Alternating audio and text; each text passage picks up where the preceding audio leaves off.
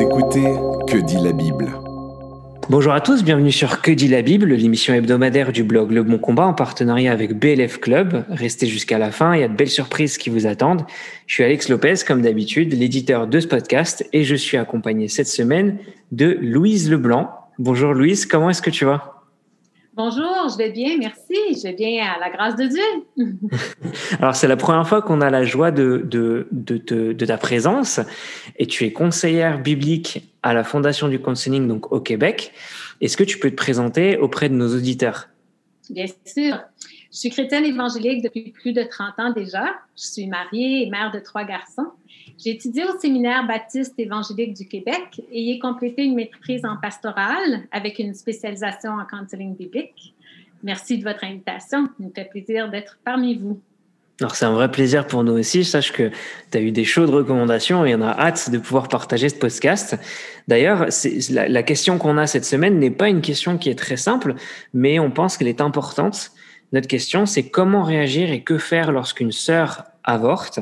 Euh, il convient de préciser qu'on n'abordera pas dans ce podcast ce qu'est l'avortement, donc d'où est d'où commence la vie et de si est-ce est-ce que c'est un péché ou non, car on, a déjà abordé ces questions-là avec le docteur Vincent Rebellier-Borghella dans un précédent podcast. Et aujourd'hui, on, on va s'intéresser à plutôt l'étape d'après, donc aux conséquences et à la manière biblique et christocentrique d'en parler et surtout de réagir et d'accompagner des personnes parce qu'on pense que toujours que ça n'arrive jamais et encore moins dans nos milieux chrétiens. Mais euh, une des choses que j'ai appris dans mes cours, c'est de ne pas avoir de, de, les vérités et, et, et savoir que ben, ça peut être une réalité qui touche bien plus de femmes, de sœurs ou de mamans ou d'amis même euh, qu'on peut l'imaginer. Et face à cela, les, les, églises, on est parfois, euh, même dans le monde chrétien, on se retrouve un peu démunis euh, devant la peur d'en parler, du regard des autres, du jugement, de la culpabilité, etc. Il y a une question qui va gronder, ça va être ma première question. Euh, que faire et comment réagir finalement lorsqu'une sœur avorte, Louise? Oui, c'est en effet une bonne question. Il est intéressant aussi de bien la situer, bien situer l'information dans un contexte. Comment est-ce que j'ai appris cette information?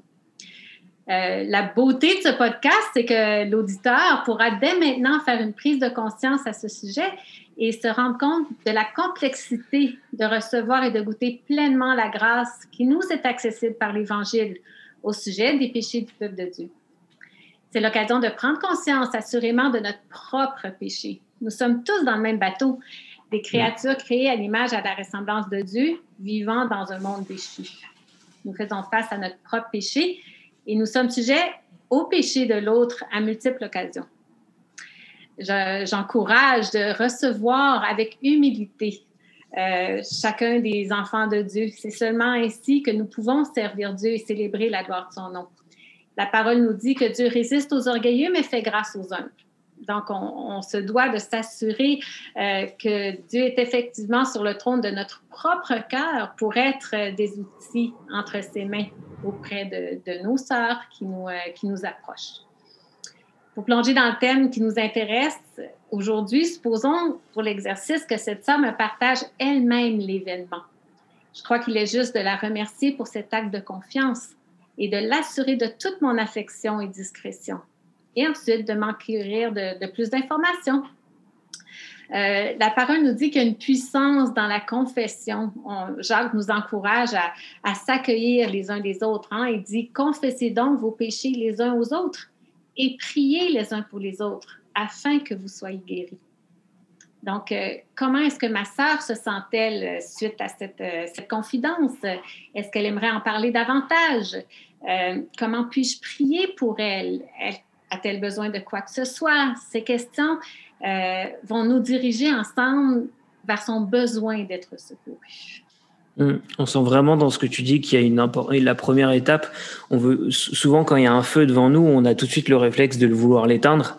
Et alors que là, dans, dans, dans, ce que tu nous expliques, il y a vraiment cette cette empathie et parfois même aussi prendre le temps, écouter, être reconnaissant. Euh, je pense que c'est très bien dit et ça résume vraiment un, un, un premier point, une première approche, c'est qu'il faut déjà être à l'écoute de la personne qu'on a en face de nous. Euh, mais du coup, quel, quel, est le danger du coup de ne pas en parler pour les personnes qui, qui, qui, passent par là, de rester muet face à ça? Quel danger ça peut représenter? Oui, selon moi, le danger est de passer à côté du plan de Dieu pour chacun. Hein? Dieu nous poursuit et son œuvre rédemptrice persévère jusqu'à notre dernier souffle. Philippiens 6 nous dit, euh, puis il est pour moi d'un grand encouragement, euh, l'apôtre Paul nous dit, je suis persuadé que celui qui a commencé en vous cette bonne œuvre la rendra parfaite pour le jour de Jésus-Christ. Donc, euh, le danger de ne pas en parler, c'est de passer à côté du plan de Dieu. Paul nous encourage, il encourage les croyants à marcher de progrès en progrès dans notre conduite, dans notre désir de plaire à Dieu. Une femme qui avorte peut vivre différents symptômes suite à l'interruption d'une grossesse. Quoique des études démontrent une diminution progressive du stress émotionnel, des symptômes dépressifs et de l'anxiété euh, entre la période juste avant l'interruption et celle qui suit, il y aura possiblement pour ma sœur, euh, pour un enfant de Dieu, un retour de certains symptômes tels que la dépression, le regret, euh, une déprime. Elle peut vivre de l'isolement, de l'anxiété, de l'insomnie. Euh, un trouble d'adaptation, euh, un sentiment de culpabilité, une diminution de sa valeur. Elle vit aussi un deuil dont elle a plus ou moins conscience. Rappelons-nous que Dieu poursuit son enfant et son objectif sera toujours de lui révéler la gloire de son nom et d'accomplir une œuvre de rédemption en elle. Euh, j'aime beaucoup l'épître de Paul aux Éphésiens, ainsi que la prière qu'on y retrouve. Euh, Paul dit aux Éphésiens, Je ne cesse de rendre grâce pour vous, faisant mention de vous dans mes prières, afin que le Dieu de notre Seigneur Jésus-Christ, le Père de gloire, vous donne un esprit de sagesse et de révélation qui vous le fasse connaître et qu'il illumine les yeux de votre cœur afin que vous sachiez quelle est l'espérance qui s'attache à son appel, quelle est la glorieuse richesse de son héritage au milieu des saints, et quelle est la grandeur surabondante de sa puissance envers nous qui croyons selon l'action souveraine de sa force. Donc Dieu nous poursuit, puis il veut qu'on le connaisse de plus en plus tel qu'il se révèle dans sa parole. Un des dangers aussi de ne pas confesser, euh, ça donne des munitions à notre ennemi. Il se tient là, prêt à attaquer, c'est par le mensonge qu'il a séduit Ève dès le début et c'est par le mensonge qu'il continue de séduire sa postérité. Il veut nous faire croire qu'il n'y a pas de rédemption pour le pécheur. Il est l'accusateur par excellence et il hmm. aimerait bien maîtriser le peuple de Dieu dans ce mensonge, le maintenir dans ce mensonge. Mhm. Exactement, je pense que c'est très important et souvent quand on chute et quand on tombe, que, quel que soit le péché d'ailleurs, on a souvent tendance à s'embourber un petit peu et et, à se dire que si on n'en parle pas, il disparaît. Et, hmm. et on n'aura plus euh, ni les conséquences, ni, ni, les, ni les problèmes qui s'ensuivent. Du coup, on, en vient un petit peu à notre troisième question. Euh, on voit qu'il faut faire preuve d'empathie, d'écoute, que oui, euh, quelque part, on, on est appelé à, à, à, en parler, à confesser, à partager ça, à pas le garder secret. Est-ce que, est-ce que Dieu pardonne l'avortement? C'est une grande question. Je pense et je pense que pour toutes celles personnes qui, qui traversent cette étape-là, il y, a, un des mensonges que le diable va utiliser, c'est de dire mais non, Dieu ne pardonne pas un acte. Mmh, euh, mais on sait, on, sait autrement. Hein. La, la, parole nous assure autrement. Euh, tous les péchés sont pardonnés par l'œuvre accomplie de Christ à la croix. Nous avons mmh. cette assurance. Euh, Paul nous dit dans Romains, il n'y a donc maintenant aucune condamnation pour ceux qui sont en Jésus-Christ. Euh, j'ai trouvé une citation de David Paulison, qui fut un éminent conseiller biblique, qui dit On ne choisit pas de croire au pardon de Dieu, à son acceptation et à ses descentes bienveillants qu'une seule fois.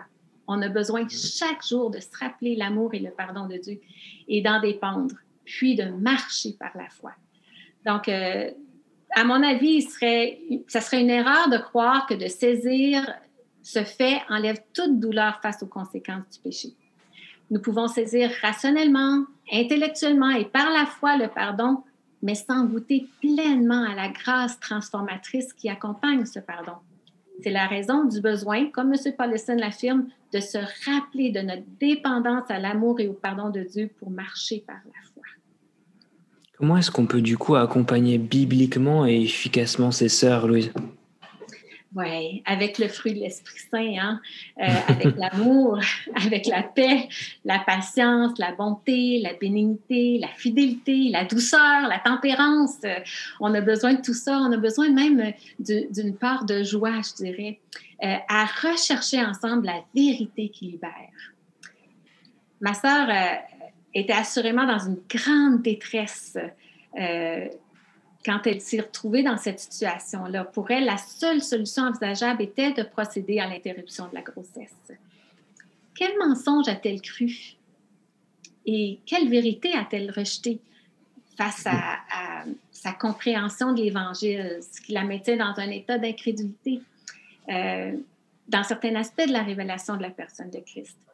Euh, exemple, si ma sœur était célibataire, elle a peut-être cru euh, qu'elle était seule, que cette grossesse non planifiée mettait fin à ses rêves, détruisait sa vie. Euh, elle a peut-être connu la honte. Elle pense qu'elle est désormais une honte pour Dieu et peut-être même pour son peuple. Euh, qu'il est préférable de passer à cette interruption-là pour sauver l'honneur, pour cacher sa faute. Un verset me vient en tête, c'est David qui s'exprime ainsi Tant que je me suis tue, mes mm. os se consumaient, je gémissais toute la journée. Pourtant, au verset 5, il dit Je t'ai fait connaître mon péché, je n'ai pas caché mon iniquité. J'ai dit J'avouerai mes transgressions à l'Éternel et tu as effacé la peine de mon péché. Wow! Dieu mm. accueille le pécheur et efface la faute. Peut-être que ma sœur a justement pas cru que Dieu était amour et qu'il prenait soin de ses enfants, qu'elle était précieuse à ses yeux qu'elle pouvait reconnaître sa faute et se présenter humblement devant Dieu et recevoir la grâce de son pardon, que tout est accompli par l'œuvre de Jésus à la croix, qu'il est le Dieu qui pourvoit ses besoins. Donc, euh, comment est-ce que je peux accompagner? Qu'est-ce que Jésus veut lui dire maintenant? Jésus dit, je suis le chemin, la vérité, la vie. Quelle vérité est-ce qu'elle peut saisir maintenant? Dieu dit que la vérité, que la vie est précieuse. Elle est tout autant dans le sein maternel. Lorsque celle-ci se termine, il y a une perte. La femme qui avorte subit la perte d'un enfant.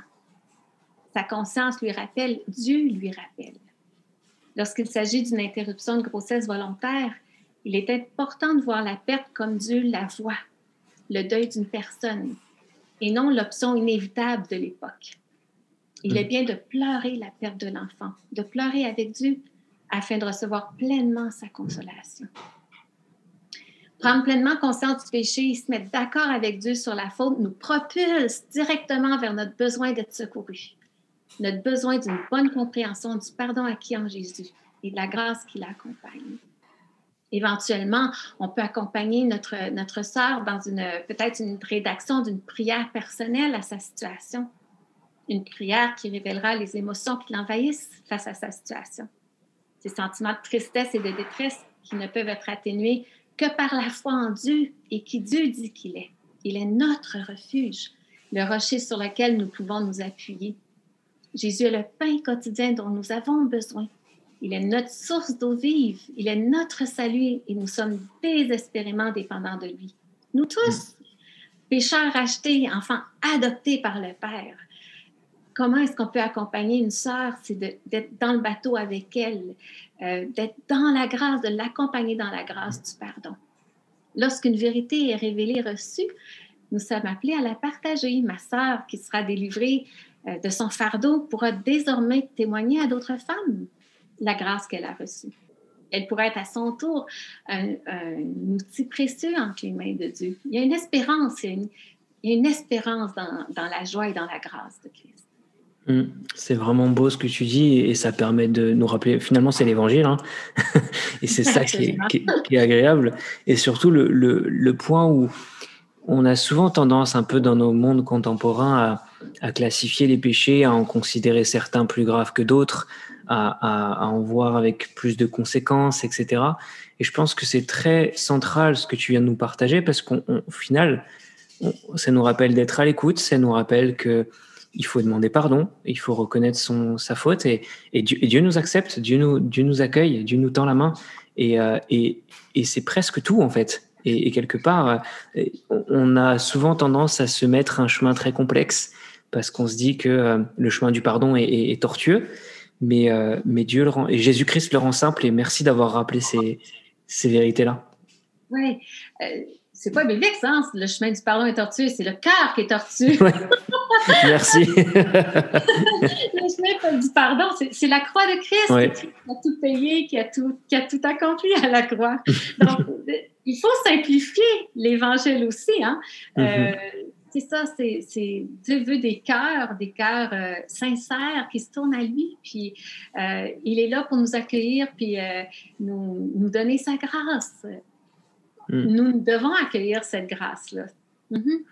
Si tu, devais, si, tu devais résumer un petit peu un condensé de, de tout ce qu'on vient de dire là pour, pour ceux qui nous écoutent, qu'est-ce que tu pourrais partager à, à nos auditeurs?